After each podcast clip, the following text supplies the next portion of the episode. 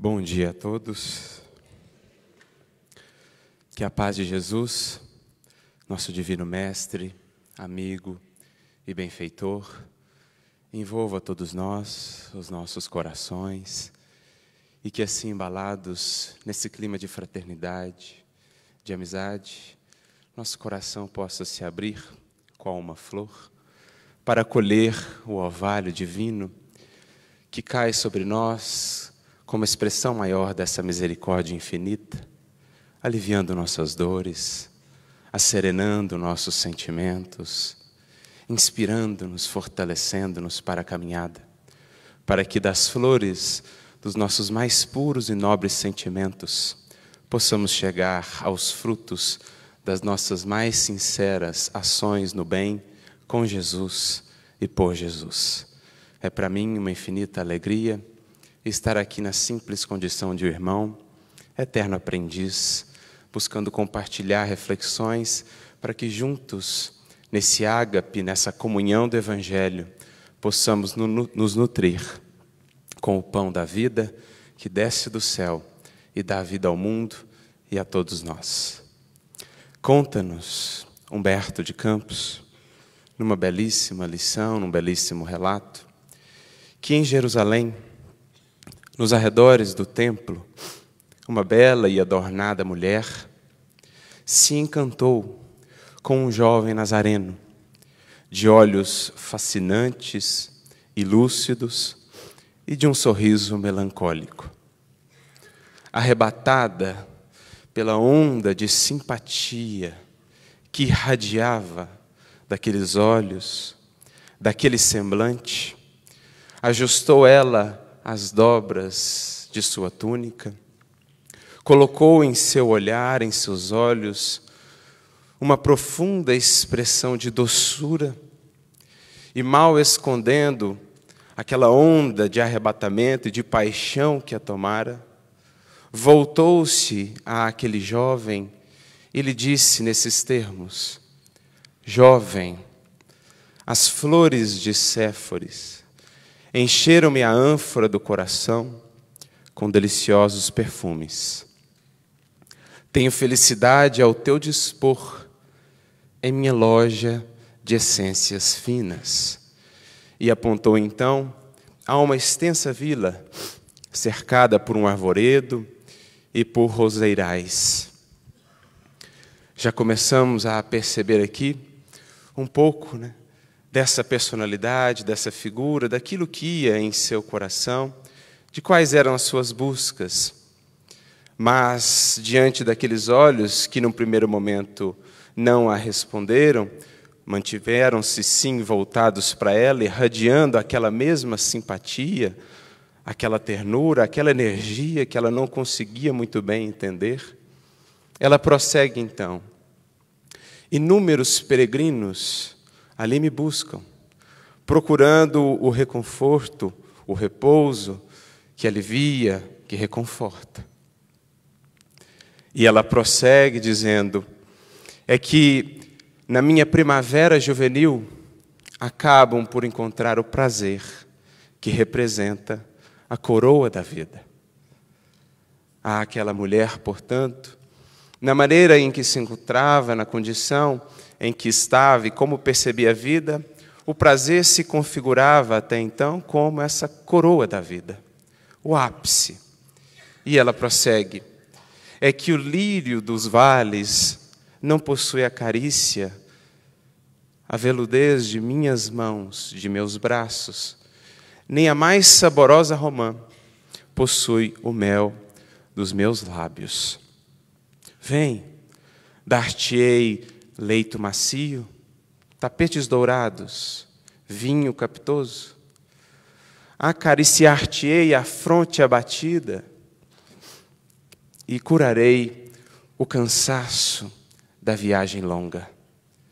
Descansarás os teus pés em águas de nardo e ouvirás feliz as harpas e os alaúdes do meu jardim diante daquele olhar esfogueado, como nos diz Humberto de Campos, Aquele jovem de olhos lúcidos e fascinantes permanecia sereno, silencioso, mas de olhos voltados àquele coração feminino. Ela, no entanto, sem entender aquela mudez, aquele silêncio, que até então talvez não havia encontrado da parte de outros corações, a quem talvez havia feito a mesma proposta, ela prossegue, voltando à carga: Jovem, por que não respondes? Descobri em teus olhos diferente chama, e assim procedo por amar-te. Vem, atende, tenho sede de afeição que me complete a vida. No entanto, permaneci o jovem em silêncio, sereno, profundo no olhar e naquela energia que a envolvia e nela se transformava naquela paixão, naquele arrebatamento. Ela tenta ainda uma, uma última vez, perguntando-lhe: Não virás? E é então que ele, rompendo um silêncio, diante daquela expectativa febril daquele coração feminino, responde a ela: Agora não. Depois, no entanto, quem sabe? Sentindo-se desprezada, profere ela alguns sarcasmos, alguns impropérios e segue o seu caminho, segue adiante. Dois anos se passaram desde aquele evento, desde aquele encontro, e o mestre Galileu encontrava-se aos pés do tanque de Betesda curando ali alguns paralíticos. Quando foi buscado então por uma anciã, que vinha em missão de auxílio, rogando suporte e amparo a uma criatura marcada por profundas dores e sofrimentos. Nem foi preciso, praticamente, que falasse ou explicasse algo, o mestre já sabia, aqui ela vinha, e de pronto seguiu-lhe, atendendo o pedido. Caminharam um pouco até chegarem a um pardieiro denegrido, destruído, em péssimas condições. E ali adentrando, encontraram um corpo completamente chagado, que exalava gemidos, bem como um odor difícil mesmo de suportar. O mestre, no entanto, sabendo naturalmente já de quem e do que se tratava, vai em direção àquele corpo. Mais próximo pode-se ver a sua condição. Úlceras, feridas sanguinolentas por todo o corpo.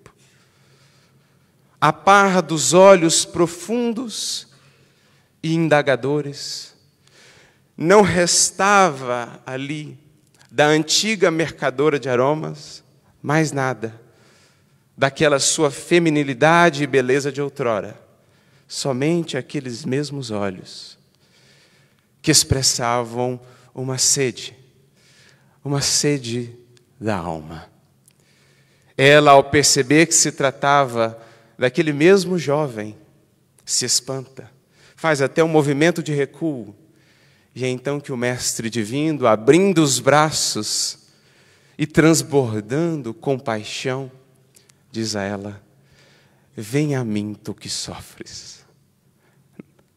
Na casa de meu pai, jamais se extingue a esperança.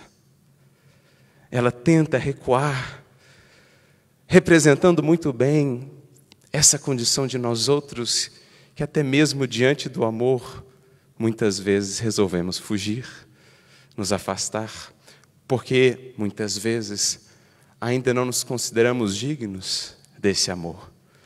Mas as dores eram tantas que não conseguiu mover sequer os seus dedos. O mestre, percebendo a sua condição, prosterna-se então, aproxima-se dela e conchega-a junto ao seu regaço. Ela então, juntando todas as últimas forças de sua alma, consegue então indagá-lo. Tu o Messias Nazareno, o Messias esperado, o profeta que cura, reanima, alivia. Que vieste fazer junto de mulher tão miserável quanto eu? Ao que então é respondida pelo Mestre: Agora venho satisfazer-te os apelos. E ele então complementa: É que descubro em teus olhos diferente chama, e assim procedo por amar-te. Relembrando a mesma fala que outrora ela havia lhe dito. Essa história, em si muito bela, nos fala um pouco, nos faz divisar dentro da nossa condição o que de fato é esse amor de Jesus, que será tomado aqui para nós como a própria representação do amor que veio ter conosco, que se materializou, que conversou, caminhou, ensinou a todos nós há dois mil anos. Nas felizes palavras de João, o evangelista, o próprio Verbo que se fez carne e tabernaculou entre nós.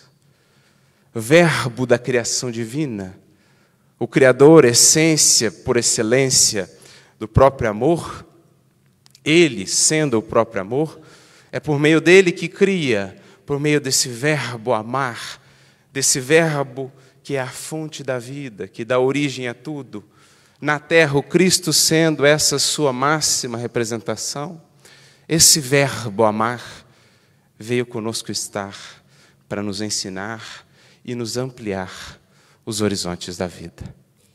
E essa história, essa personagem, ela é para nós muito simbólica e representativa, porque em seus caminhos, e é bonito que a mensagem é intitulada por Humberto de Campos, No Caminho do Amor, em seus caminhos, em suas escolhas, em suas propostas, muitas vezes assim nos vemos diante do amor, diante de Jesus. Apresentando os nossos projetos de ilusão, as nossas propostas indecorosas ao Mestre, sem percebermos a oportunidade que está diante de nós. Dele nos afastamos em busca dessas ilusões, para mais tarde, muitas vezes, oprimidos pelas dores, pelas lutas, pelas angústias e decepções, sermos por eles, por ele buscados e resgatados, como assim o prometeu na parábola da ovelha perdida, o bom pastor que a nenhuma delas abandona. Esse, em geral, tem sido o caminho de muitos de nós. Diante do amor, há dois mil anos, mas dele nos afastando em busca de devaneios, de ilusões. E sendo em nossas jornadas respeitados e amados, como o filho pródigo também da parábola. Jesus, diante daquela mulher, não a força nada, espera o tempo para, no momento aprazado, no momento adequado, poder atuar. E aí sim, atuar de maneira profunda, transformando o ser e, por consequência, o destino e até mesmo a relação com a dor. Porque não é possível entender esses três elementos que se fundem numa coisa só, como as várias faces de um diamante, se não o fizermos pela ótica ou pelo prisma do amor.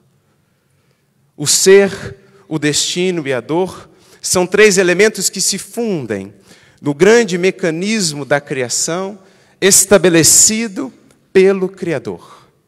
Se é Ele amor e se a obra reflete o autor, para entendermos bem a obra, é preciso buscar a essência do autor. É preciso, portanto, amar para entender e transformar o ser, entender e transformar o destino, entender e aproveitar, crescer com a dor. É essa a busca em que estamos inseridos a partir do momento em que de fato nos abrimos ao Evangelho. E é preciso façamos cada um de nós no silêncio de nosso coração, no templo mais sagrado de nossa consciência, onde conversamos com nós mesmos, onde conversamos com Deus, como nos dizia Jesus, é preciso façamos esse questionamento. Que postura, que condição tem sido a nossa diante do amor? A condição daqueles que ainda o veem, mas não o enxergam? Ou daqueles que já mais amadurecidos pelas experiências da vida, temos de fato agora abertos, ou estamos agora de fato abertos, para recebê-lo no, no ádito mais profundo de nossa alma e, enfim, caminhar agora rumo a novos destinos e a novos horizontes. É o que está ali representado naquele encontro daquela mulher, a alma que busca, mas não sabia ainda efetivamente o que a podia saciar, e depois naquele outro encontro, numa alma jamais reflexiva, jamais introspectiva, e que é então buscada e secundada por esse amor, quando não mais tinha nada a dar propriamente, é então que Jesus geralmente nos busca para recomeçar um novo, um novo modo de caminhar, uma nova caminhada. É preciso pensemos, lembrando, por exemplo, de Publio Lentulus, que também ele teve esse encontro, esteve diante do amor e ouviu dele: Sou agora para o teu espírito um minuto glorioso. Se o souberes aproveitar daqui por diante, para convertê-lo num cântico de amor, de luz, de bênçãos, de humildade, eternidade afora. Ele também, no primeiro momento, relutou, no que foi respeitado pelo amor que não violenta jamais, mas mais tarde se abriu, percebeu a oportunidade que teve, a oportunidade que tinha e que temos sempre abriu seu amor e então seu destino se transformou. É a essa reflexão que somos convidados, tendo já acumulados, muitos de nós, dois mil anos desse encontro com o amor, talvez ainda não percebido, talvez ainda mantendo a postura dos que vamos ao Mestre, convidando-o para que desça ao plano de nossas ilusões e paixões, ao invés de enfim nos alçarmos com o Mestre ao plano, ao Calvário da redenção e da iluminação. É preciso pensar, portanto, nosso encontro com Jesus, com o Evangelho, como um ponto de inflexão em nossa existência, para o nosso ser e, por consequência, para o nosso destino. E até mesmo para a semeadura de agora, a colheita do amanhã para a colheita do agora, que foi a semeadora do ontem. No lidar com a dor, entendendo-a e convertendo-a em alavanca de ascensão. Como Saulo, por exemplo, soube muito bem fazer. O encontro com Jesus, quando efetivo, quando feito de maneira profunda, sem sombra de dúvidas, será o maior ponto de inflexão na jornada de qualquer criatura. Porque se são muitas as motivações, os anseios que movem a criatura no transcurso dos evos, dos séculos, na infinita jornada de ascensão, se são inúmeras as forças que movem, que movimentam toda a criação, bem como os seres, uma força em especial, tem justamente esse poder de transformar indivíduos e destinos. Como bem vai nos dizer o benfeitor Emmanuel, no capítulo 72 do livro Segue-me, que recebe o título de Força, em que ele começa dizendo-nos: existem forças e forças, e traz-nos alguns exemplos. A força gravitacional, por exemplo exerce a sua atração sobre todas as partículas. E embora equilibre os mundos na imensidade cósmica, não cria ela o menor vínculo de compreensão na intimidade do ser.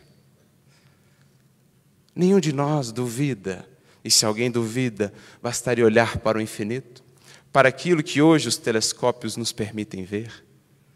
Bastaria entender um pouco a dinâmica dessas leis que regem o cosmos.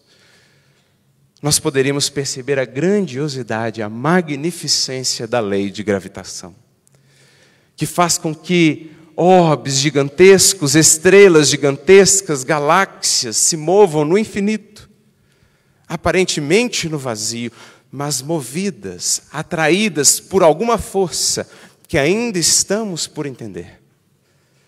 Força essa, por exemplo, que nos permite aqui estarmos, nos movendo pelo infinito cósmico, a uma velocidade alucinante, e, no entanto, mal conseguimos perceber é uma força em si extremamente poderosa, grandiosa.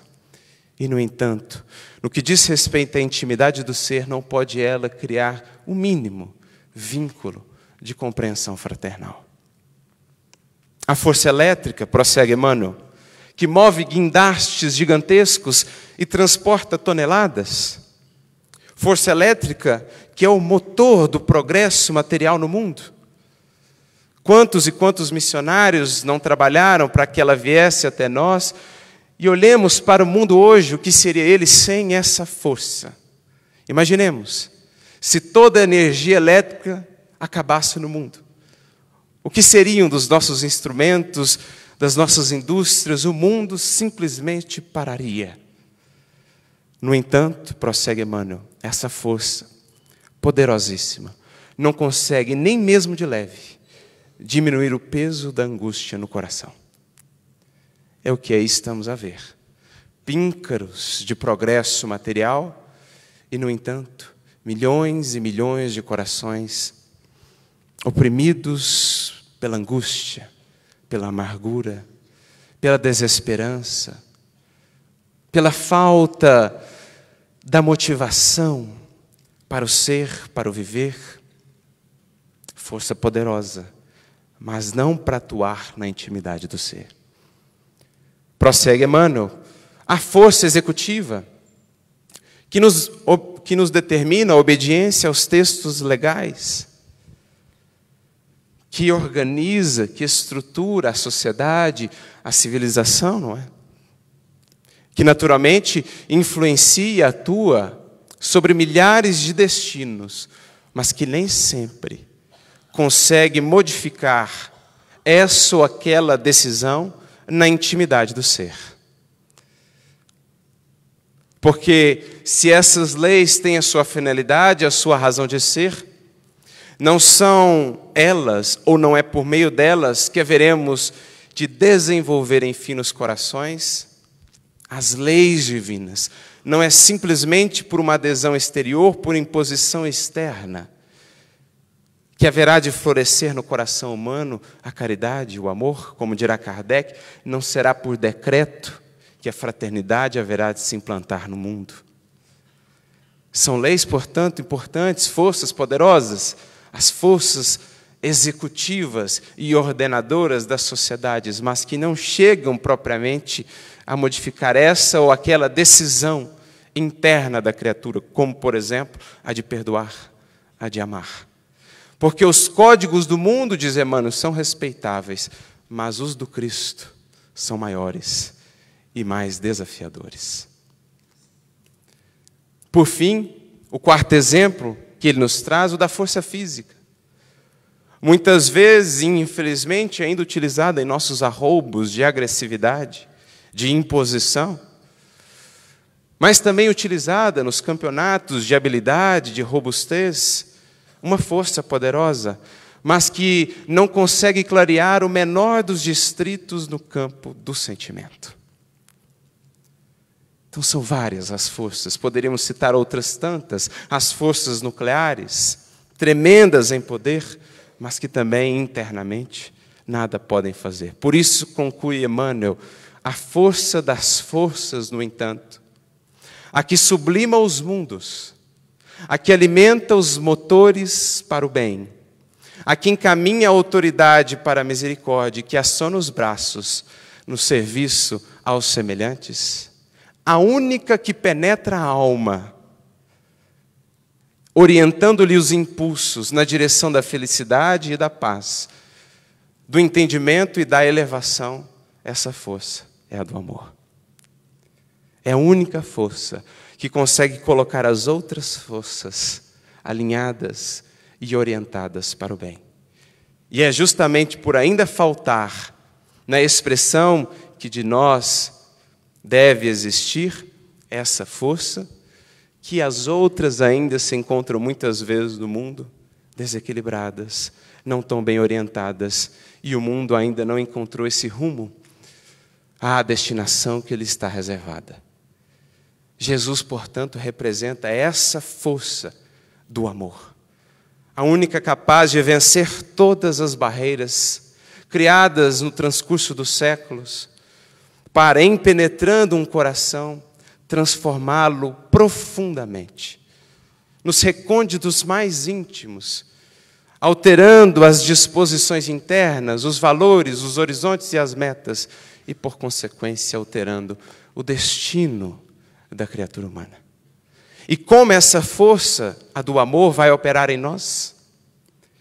Da mesma maneira que um sopro, que o ar, que o vento haverá de atuar sobre as brasas de uma chama adormecida. É o que ali Jesus exemplifica. Naquela mulher, agora na condição ali sofrida, trabalhada pela dor, portanto reflexiva, o amor então encontra o seu espaço para atuar. Jesus nos visita, então nos diz: é porque descubro em teus olhos diferente chama, e assim procedo por te amar. É o que amor faz conosco.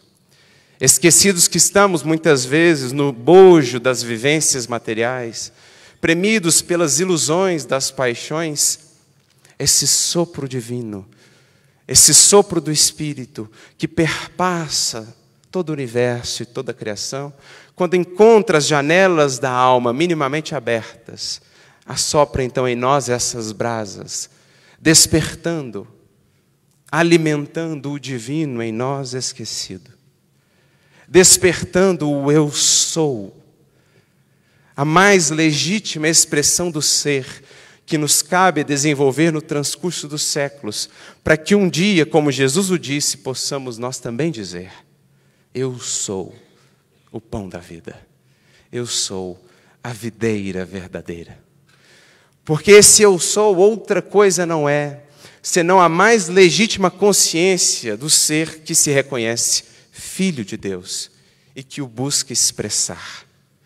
Eu sou que remete lá à passagem de Êxodo, capítulo 3, naquele diálogo de Moisés com o Criador, quando o Criador diz que o seu nome, entre aspas, é Eu sou aquele que sou. Esse eu sou em potencial está em todos nós.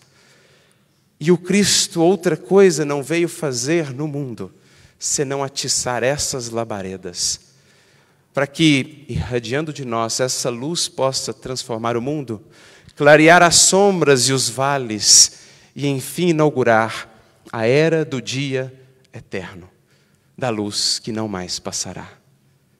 Isso é o eu sou, expressão profunda, curta, mas que nos diz tanto. Porque se pensarmos nela, a primeira coisa que nos realça, nos ressalta aos olhos e ao pensamento é: eu sou, nos dá a ideia de continuidade, de um eterno presente, portanto, de eternidade. Eu sou é aquele que se reconhece como eterno. É o que já transcendeu a personalidade transitória, é o que já transcendeu títulos, ornamentos exteriores e que é e que valoriza o ser, eu sou, eternidade. E que por isso mesmo reconhece que não se pode ser ou alcançar esse eu sou sem pensar no vir a ser. Para que eu continue sendo, eu preciso a cada dia ser uma nova versão de mim mesmo. Eu sou. O eterno devir, o eterno vir a ser, o eterno renovar-se essa é a mais profunda consciência do ser, do espírito imortal em jornada infinita de ascensão.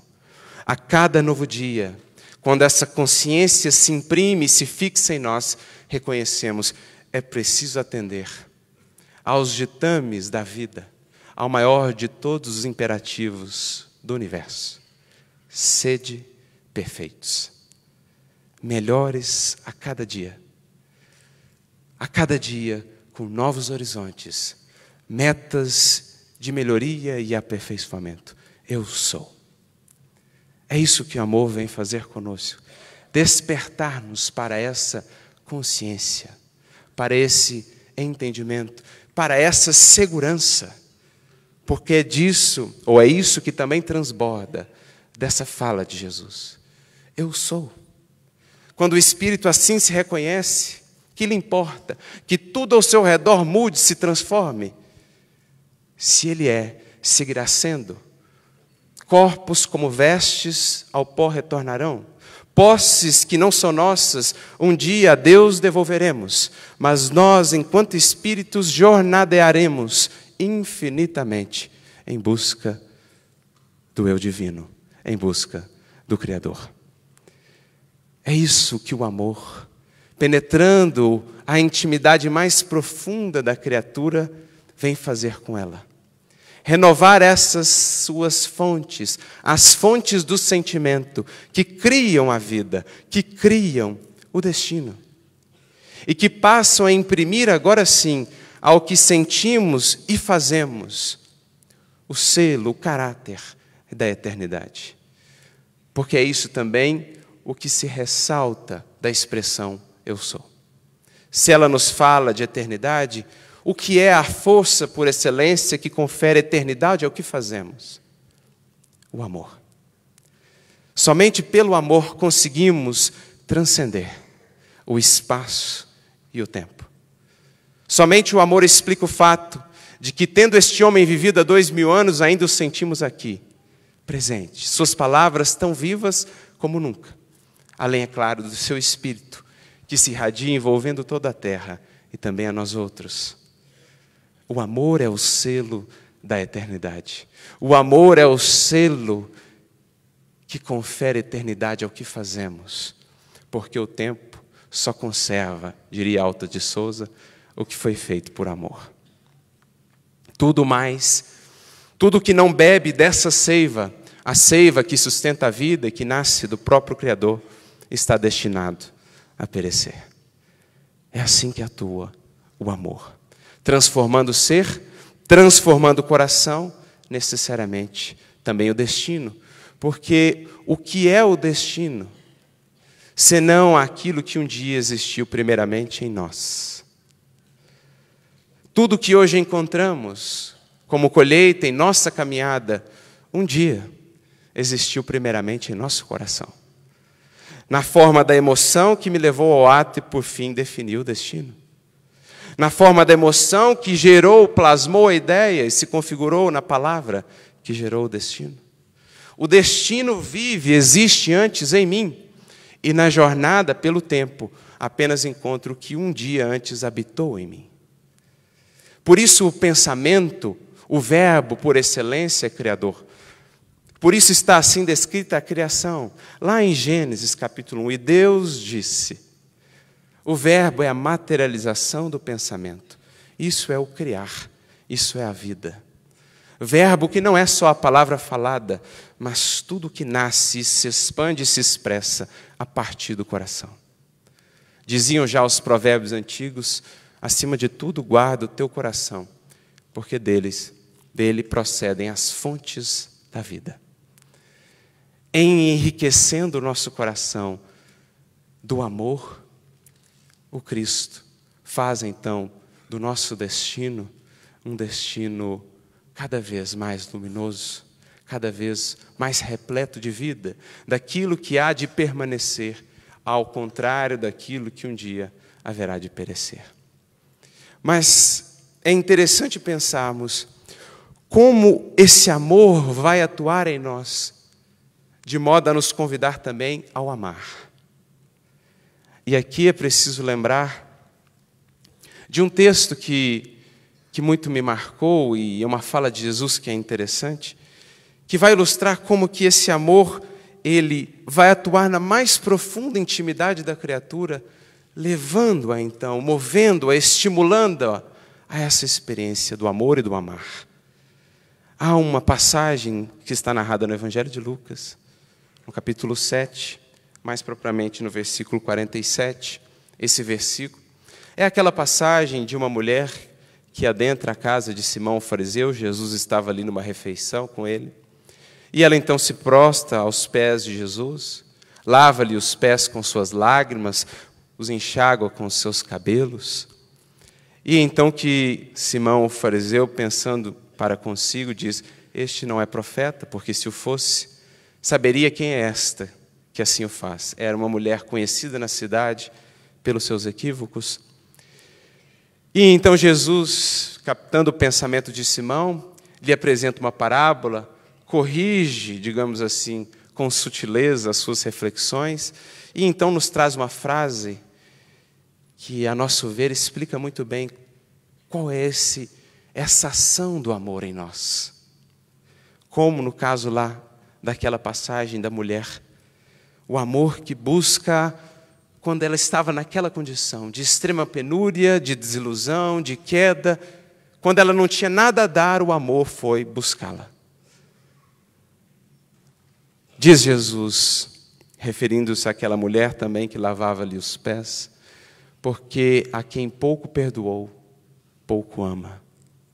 A quem pouco se perdoou, pouco ama. E por muito tempo fiquei a pensar nessa fala de Jesus, porque ela é meio paradoxal, ela é meio difícil de entender. Eu pensava, então eu preciso errar para, em errando, ser perdoado, para então aprender a amar? Como é que é essa ideia? Mas no fundo, o que nós vamos percebendo, a partir dessa frase, é um dos conceitos mais fundamentais do Evangelho, que ressalta mesmo das cartas de Paulo, das cartas de João. É o conceito da graça ou da gratuidade do amor um amor que independe do que somos, do que venhamos a fazer. Um amor que simplesmente nos ama. E que se realça aos nossos olhos, que se torna cada vez mais grandioso quanto mais fundo descemos em nós. Porque não há transformação efetiva do ser sem mergulho interior é o batismo do qual tanto nos fala Jesus no Evangelho. E não há mergulho interior sem tomada de consciência acerca de nós mesmos e em nossa condição, de nossa imperfeição, de nossas limitações, de nossas paixões, de nossas quedas morais. Quanto mais fundo descemos, mais percebemos o quanto esse amor relevou. O quanto esse amor, apesar de tudo, nos buscou.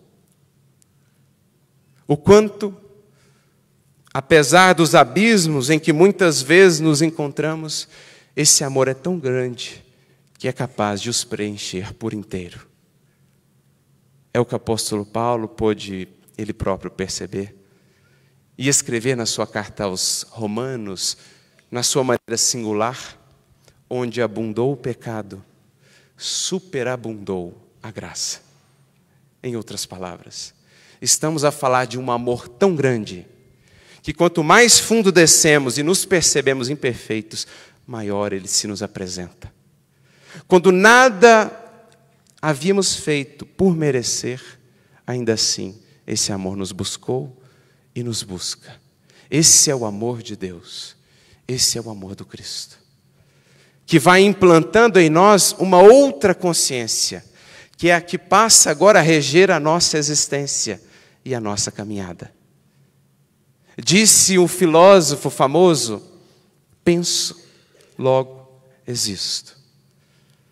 Pois bem, o Evangelho nos diz, Paulo em suas cartas, João Evangelista em sua primeira epístola, nos diz: sou amado, logo existo. Porque antes mesmo de que viesse a pensar, já existia uma força infinita a me amar e a me conduzir. Imprime-se, portanto, daí por diante no ser uma nova consciência. Ele passa a entender que o amor rege a vida e que esse amor independe do que ele faça e que o buscou mesmo quando nada merecia ou havia feito por merecer. É o amor desse pai que amou de tal modo o mundo e seus filhos que enviou o seu máximo representante para estar conosco, para padecer as consequências de nossa ignorância, deixando-nos esse legado inesquecível que ainda hoje nos impacta, nos transforma o ser. Como diz João Evangelista, portanto, na sua primeira epístola, capítulo 4, versículo 19, nós o amamos porque ele nos amou primeiro. É o que vai acontecendo no íntimo de cada um de nós. Quanto mais fundo vamos descendo na experiência de nós mesmos, convidados por Jesus, guiados pelo Evangelho. Reconhecemos-nos vasos de barro, frágeis, imperfeitos, limitados. E, no entanto, vamos percebendo a magnitude desse amor que nos tem sustentado enviado missionários, os seus mais fiéis servidores, para, mesmo em meio a muitas dores e lutas, fazerem transparecer diante de nossas sombras e assim nos despertar à luz desse amor que nos buscou antes que o buscássemos. Que nos estende as mãos quando nada temos a oferecer que nos acolhe depois das quedas mais dolorosas, dos tropeços mais calamitosos. Esse amor, quando o sentimos e o percebemos, ele nos constrange, no bom sentido, porque nos move. Nos move a tentar encontrar um meio de retribuí-lo. E então que não encontramos outro caminho senão amar de volta. Nós o amamos porque ele primeiramente nos amou. É isso que o amor do Cristo faz conosco. E é por isso que ele não é nem jamais será esquecido. Porque quando éramos nós, os agentes da sombra, contrapondo-nos à sua obra no mundo, e aos seus benfeitores, era Ele a nos estender as mãos. É era Ele a nos enviar os missionários do amor, para que, lidando com a nossa ferocidade e a nossa ignorância, pudesse nos tirar as traves dos olhos e nos permitir ver. Aqui estamos destinados. O que viremos a ser? É isso que o amor faz conosco. Ele nos constrange, dirá Paulo, na sua segunda carta aos Coríntios, capítulo 5, versículo 14.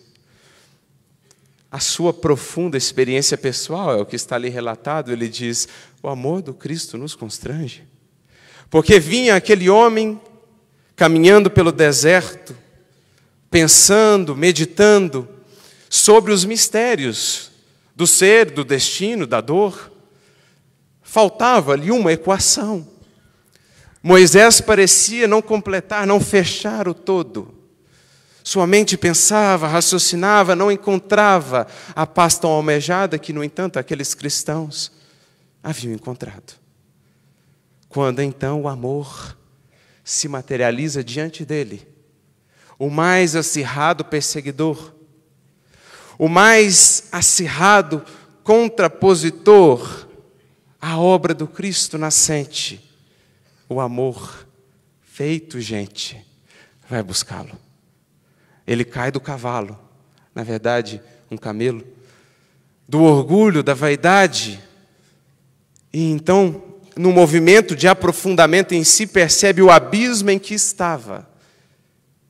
Mas, ao mesmo tempo, num passo sim de humildade, pensa consigo: que amor é esse? Que desceu até aqui.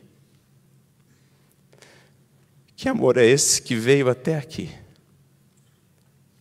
Que amor é esse? Que me estende a mão a mim que estou nessa condição, quando nada fiz por ele.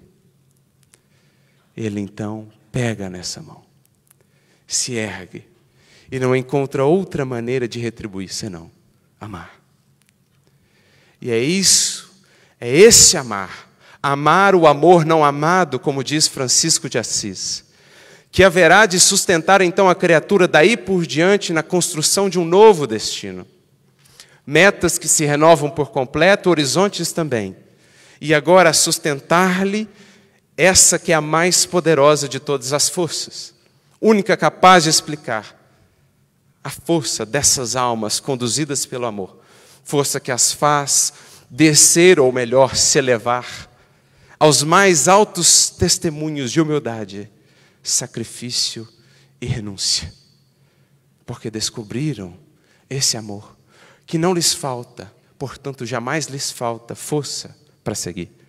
É o que Jesus queria nos dizer. Se amamos alguma coisa ainda mais do que esse amor, cedo ou tarde poderemos parar. Mas se esse amor já é a nossa própria motivação de amar, não nos falta mais nada para caminhar. Estamos aptos ao discipulado. É o que levou Paulo a passar por tudo sem reclamar, sem exigir, porque havia atendido ao grande imperativo da vida: aprende a amar. Ama o próprio amor. Ama o doar, porque isso não vai te faltar jamais. Ama o amor não amado, ama Cristo, e então amarás a todo o resto, e a tudo que chega, até mesmo a dor. Porque a dor, nessa nova perspectiva, não será entendida senão.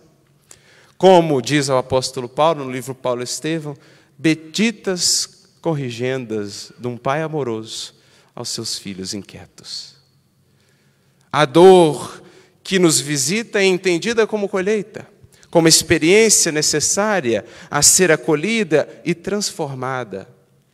As nossas lágrimas em adubo para o fruto, para a flor. E até mesmo a dor que venhamos a facear para minorar a dor de outros, será agora buscada, porque profundamente recheada desse amor que o Mestre em todo momento exemplificou. Dores pelas quais passou que não precisava, no entanto, amou e por isso se doou. Na feliz síntese de Emmanuel, sofrer por obrigação é resgate humano, sofrer para que outros não sofram é renúncia divina. É a isso que nos leva a esse amor. E é por isso, como aqui já foi dito, o espírito do Lázaro nos traz a bonita mensagem no Evangelho segundo o Espiritismo, capítulo 11, quando o Mestre pronunciou a divina palavra amor. Os povos se sobressaltaram e os mártires, ébrios de esperança, desceram aos circos. É a isso que fatalmente conduz essa experiência profunda de amor. O que pode então nascer dessas fontes, senão um destino luminoso? Por enquanto, somos ainda apenas vasos de barro buscando purificar-nos para transportar essa linfa pura. Mas o projeto do Cristo para conosco é maior. É nos conduzir, nos levar a ser também, como Ele um dia, fonte viva, fonte pura de amor. Daí não pode nascer senão o bem e a luz. O nosso destino nasce do nosso coração. Um coração preenchido de amor não pode fazer senão um destino marcado pelo amor, pelo bem, pela alegria, pela felicidade. É o que nós vemos em várias vidas que assim foram transformadas por esse ponto de inflexão, o Cristo. Saulo, uma delas, Madalena, outra. Madalena, como nos relata Humberto de Campos, no capítulo 20 do livro Boa Nova, que havia ouvido falar sobre aquele mancebo, aquele jovem nazareno, que falava, ou melhor, que cantava por onde passava, as maravilhas de um reino, cuja força essencial e mantenedora era a força do amor. Mas ela se perguntava: que amor seria esse, apregoado aos pescadores singelos por lábios tão divinos? Ela que se sentia sedenta, embora os prazeres e as facilidades materiais que marcavam a sua vida até então, sentia-se com fome de algo, com fome de amor. Mas naquela luta íntima, será que serei acolhida? Porque até então era renegada, era condenada por tantos. Depois de uma noite extensa, entre lágrimas e reflexões, resolve ela ir buscá-lo e é recebida com um sorriso. Ele já a esperava. Ele já a esperava. E ela então lhe diz: Mestre, ouvi o teu convite amoroso ao, à boa nova, ao Evangelho. Tendes a clarividência divina e sabes como tenho vivido. Sou uma filha do pecado todos me condenam. E, no entanto, embora as facilidades e os prazeres, minha existência tem sido amargurada e estéril. Ouvi o teu convite amoroso e gostaria de ser das tuas ovelhas. Mas será que Deus me aceitaria? Será que Deus me aceitaria? E é então que, radiando amor, desse amor que vence barreiras, distâncias, muralhas, e que crava no mais íntimo do ser essa nova consciência: sou amado, logo existo. Jesus então lhe diz: Oh Maria, regozija-te no caminho, porque enfim encontraste o amor. Ouviste a boa nova do reino e Deus te abençoa as alegrias. Por acaso alguém estaria condenado eternamente ao pecado? Onde então o amor de Deus? Não viste jamais a primavera preencher de flores as ruínas de uma casa?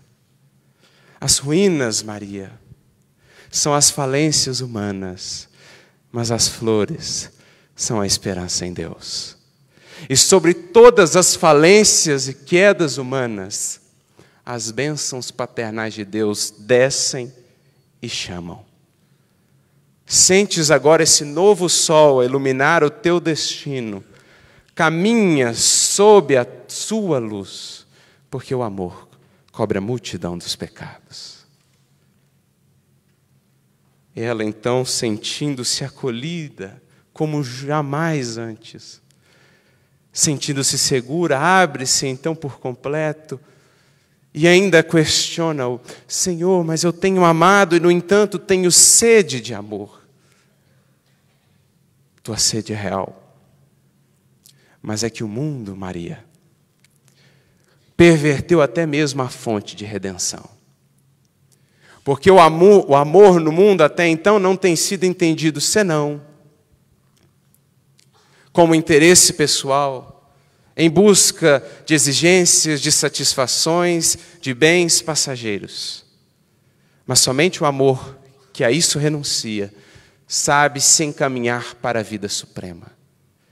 E então ela ainda acrescenta: somente então, mestre, o amor pelo sacrifício poderá saciar a sede do coração? Somente o sacrifício, Maria, contém o divino mistério da vida. Viver bem é saber imolar-se. Viver bem, viver de fato, é, em sentindo-se amado, saber imolar-se, saber deixar fluir por nós, pelos nossos olhos, pela nossa boca, pelo nosso coração, pelas nossas mãos, essa água da vida que converte cada deserto em jardim.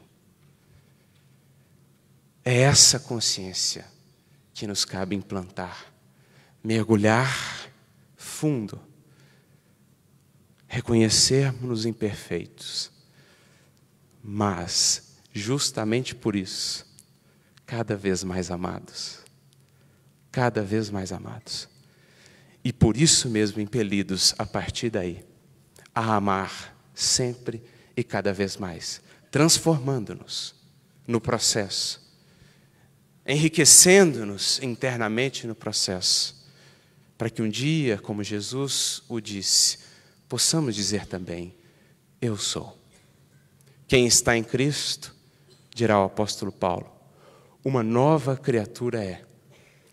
Todas as coisas velhas passaram, eis que tudo se fez novo. Assim atua Jesus em nosso ser. Já o vimos, já o encontramos.